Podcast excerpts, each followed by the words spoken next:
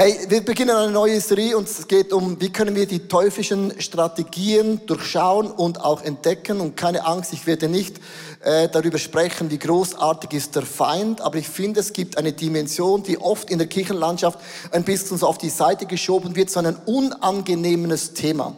Das Coole ist an dem Tag, wo ich gläubig geworden bin, weißt du, was dann entsteht? Ein, einen Rucksack von Sorgen fällt weg. Meine Sünden sind auf einen Schlag vergeben bei Gott. Einen Frieden, den man nicht erklären kann, eine Freude, weil ich weiß, ich lebe ewig mit meinem Gott im Himmel. Und gleichzeitig erlebe ich Anfechtungen, die ich bis dahin nicht gekannt habe. Probleme, Menschen, die mich plötzlich hassen, weil ich Jesus-Fan bin. Plötzlich kommen Dimensionen rein und ich dachte, woher kommt dann das? Du erlebst beides. Friede, Freude, Eierkuchen aber auch Angriffe, Challenges, wo du denkst, das hätte ich mir anders vorgestellt. Ich möchte dich bitten, ganz kurz dein Smartphone nach vorne zu nehmen, auch online und live. Ich möchte euch eine einzige Frage stellen, weil ich es mega wichtig finde. Wo steht ihr in diesem Gedanken? Du siehst den QR-Code eingeblendet, nimmst es einfach, zoomst drauf und zack, bang, bist du mittendrin. Und ich finde es immer mega cool, auch zu wissen, wo steht ihr. Meine Frage, die ich euch ganz am Anfang in der Serie stelle, und bitte seid ganz, ganz ehrlich. Wir sind Schweizer, wir sind so was von ehrlich. Neutral, aber ehrlich. Glaubst du an die Existenz vom Teufel? Nein, bin mir nicht ganz sicher oder ja. Also, jetzt bin ich gespannt auf eure Antworten. Locations, online und auch live. Was glaubt ihr oder was ist eure Sichtweise über die Existenz vom Bösen? 97 Prozent sagt ja, bin ich jetzt gerade, dann seid ihr ganz gut äh, unterwiesen worden im ICF oder wo auch immer. Wow, krass, 96 Prozent, weil es gibt eine Statistik in Amerika, in Amerika, die sagen, dass ein großer Teil der Generation nicht mehr glaubt, es ist nur ein Märchen. Also mega krass, 96 Prozent äh, ist da oben. Ähm, zwei Prozent wissen, sind sich noch nicht ganz schlüssig. Gut, die werden wir dann noch überzeugen. Nein, keine Ahnung. Hey, krass, also diese Zahl äh, ist äh, gegen allen Statistiken, die ich bis jetzt gelesen habe. Das heißt, die Statistiken stimmen nicht, außer unsere Statistik. Hey, danke fürs Mitmachen, ist mega cool. Ich möchte euch ein Zitat vorlesen von C.S. Lewis im Dienstanweisung für deinen, für deinen Unterteufel. Und er sagt folgendes Zitat. Es gibt zwei Irrtümer über den Teufel, in das das Menschengeschlecht leicht verfällt. Die eine ist, die Existenz überhaupt zu leugnen. Der andere besteht darin, an sie zu glauben und sich in unmäßiger und ungesunder Weise mit ihnen zu beschäftigen. So, das ist so das Grundstatement. Jetzt Achtung, was er zu beiden Gruppen sagt. ich möchte niemand auf die Füße stehen.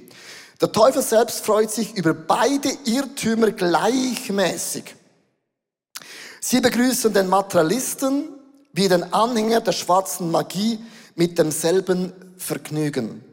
Und das Zitat sagt eigentlich aus, man kann immer auf zwei Extreme fallen. Und ich finde es wichtig, dass wir uns Gedanken machen, was sagt dann die Bibel ganz konkret über das Böse, über den Feind. In Korintherbrief sieht man einen sehr interessanten Bibelvers und da heißt, denn wir kennen die Absichten vom Feind nur ganz genau und wissen, wie er uns zu Fall bringen möchte. Aber das soll ihm nicht gelingen. Also die Bibel sagt, man kann die Eigenschaften vom Feind herausfinden und man muss das wissen. Und mein Wunsch und mein Ziel ist in dieser Serie, dass du am Ende von der Serie weißt, was sind die Absichten? Was ist die Strategie? Und wie können wir diesen Dingen widerstehen? Wenn du die Bibel liest, äh, findest du verschiedene biblische Wörter über das Böse. Ich habe eine Auflistung gemacht.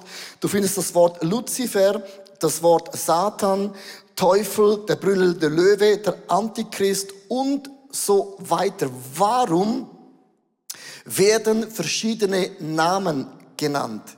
Ich habe auch einen Namen, ich heiße Leo Markus Bicker. Ich habe auch drei Namen. Es gibt ganz verschiedene Momente, wo du mich was auch nennen kannst. Und diese Namen sind Eigenschaften, die wir verstehen müssen, wie das Böse uns angreift. Das Wort Luzifer, ich habe hier ein Zitat, für was steht Luzifer, war der höchste der Engel, in dem Sinn ein Worship-Leiter, er war ein Lichtträger und er hat sich entschieden, ich möchte sein wie Gott. Und er kommt mit Stolz und verblendet unsere Identität, die wir in Gott nämlich sind.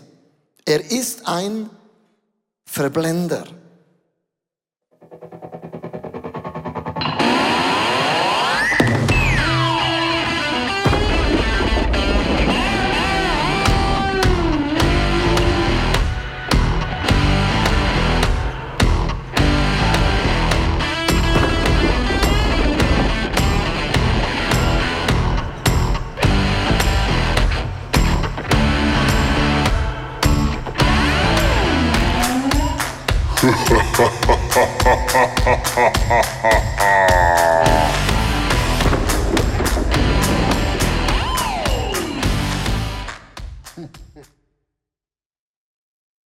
So, das war das Bild im Mittelalter, wie der Teufel aussieht. Hörner, rotes Kleid. Und ich habe gemeint, sie haben einen roten kleinen. Versteht, das war das Bild, das man hatte. Und es ist ganz einfach, du denkst, ja, wenn der Teufel so bei mir in der Wohnung reinkommen würde, ja, dann würde ich ja seine Art und seine Absichten ja verstehen. Das ist das Bild, das man oft geprägt hat. Ein Feind hat Hörner, ein rotes Kleid, also ein, ein, ein, so ein Besen und so, und Feuer und Nebel und so. Aber es ist ganz, ganz, ganz anders.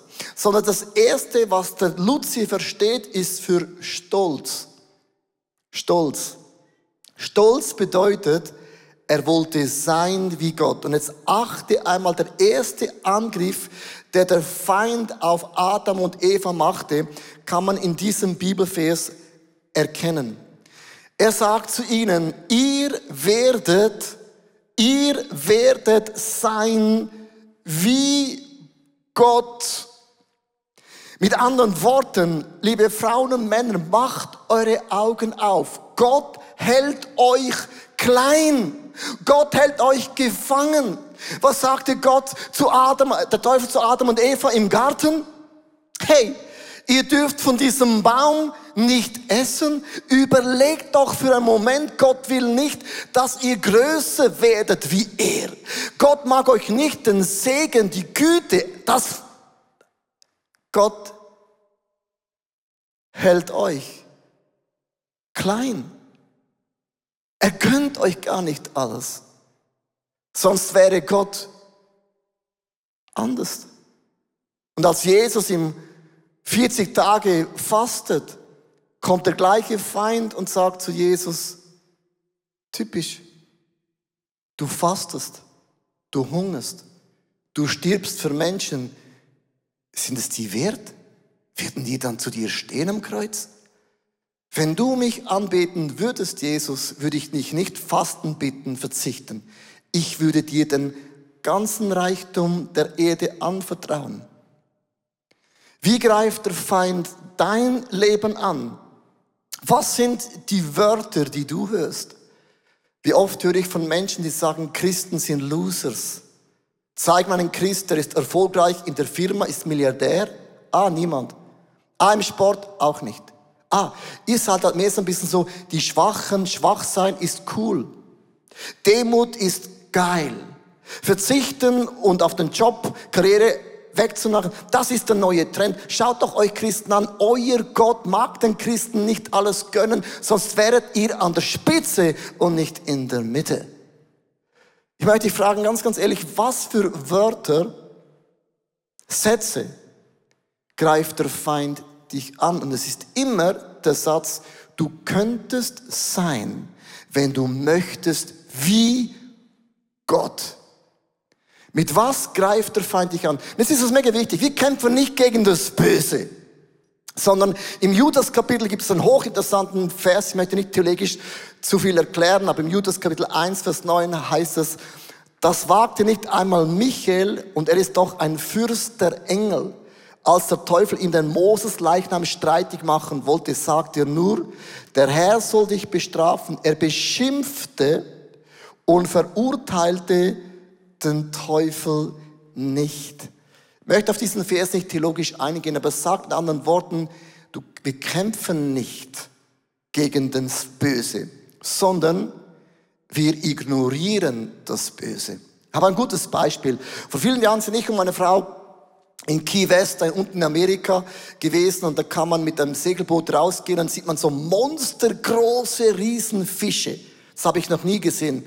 Und da hat er uns gesagt, wenn er da rausschwimmt mit der Schnorchel und so und ihr habt Angst vor einem Hai, der kommt oder einem Riesenfisch, don't worry.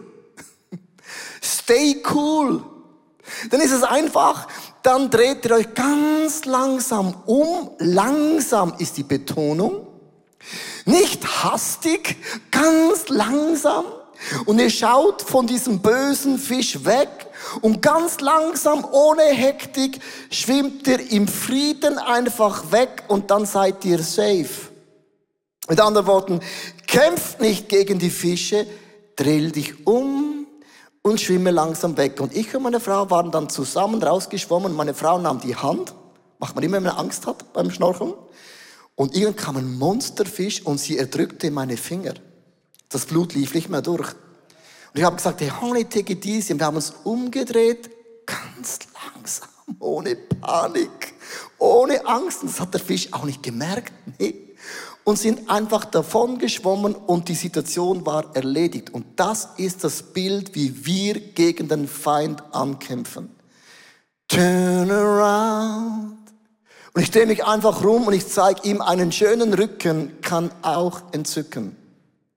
Was ist umdrehen bedeutet Folgendes, liebe Frauen und Männer. Die größte Waffe, um den Feind Schachmatt zu stellen, um deinen Stolz zu eliminieren, ist Worship. Worship ist das Gegenteil von Stolz. Worship bedeutet, dass ich Gott in das Zentrum von meinem Leben stelle. Gott ist im Zentrum. Lass uns nochmal zurückgehen zu diesem Bibelvers in Korinther oder 1. Mose besser gesagt, ihr werdet sein wie Gott. Und hier gibt es einen theologische, theologischen Fehler. Das ist ein kleiner Fehler, aber match entscheidend. Ihr werdet sein wie Gott. Äh, Gott hat uns Menschen geschaffen zum Ebenbild. Wir sind das Ebenbild Gottes.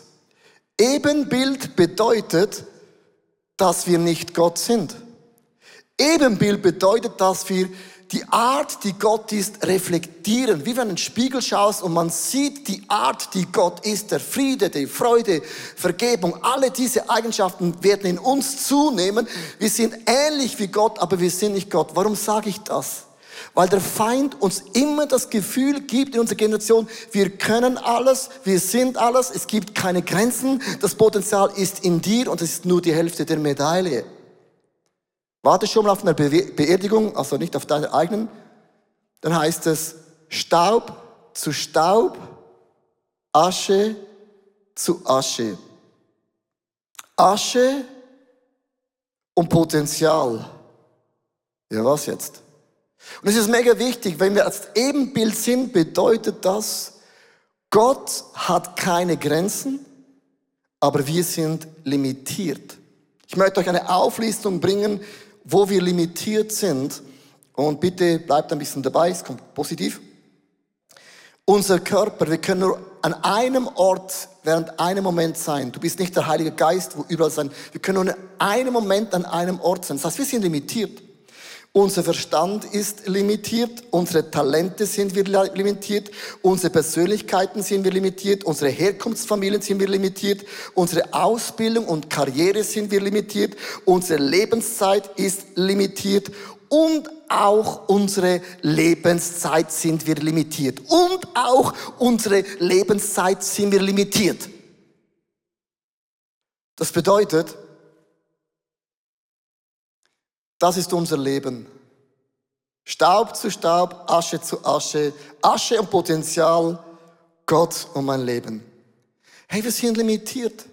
Und der Feind gibt uns das Gefühl, es gibt keine Grenzen.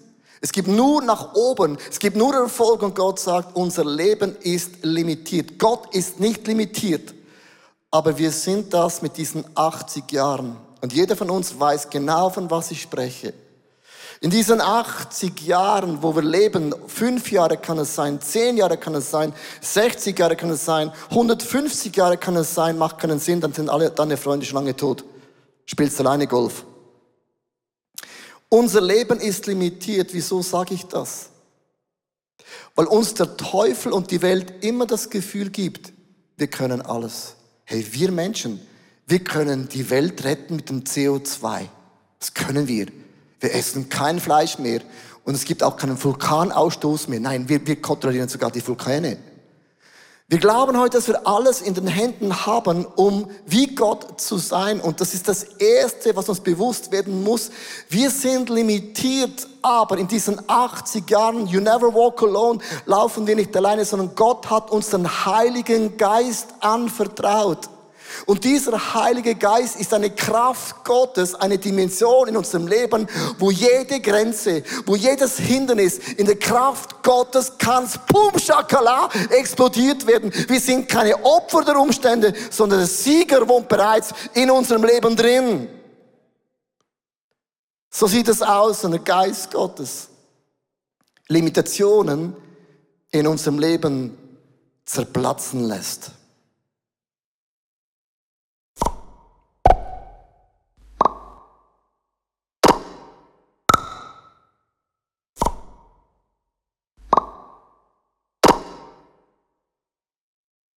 Hey, good news! Der Geist Gottes macht immer Jesus groß in uns. Der Teufel in uns macht immer uns groß und wir dürfen entscheiden.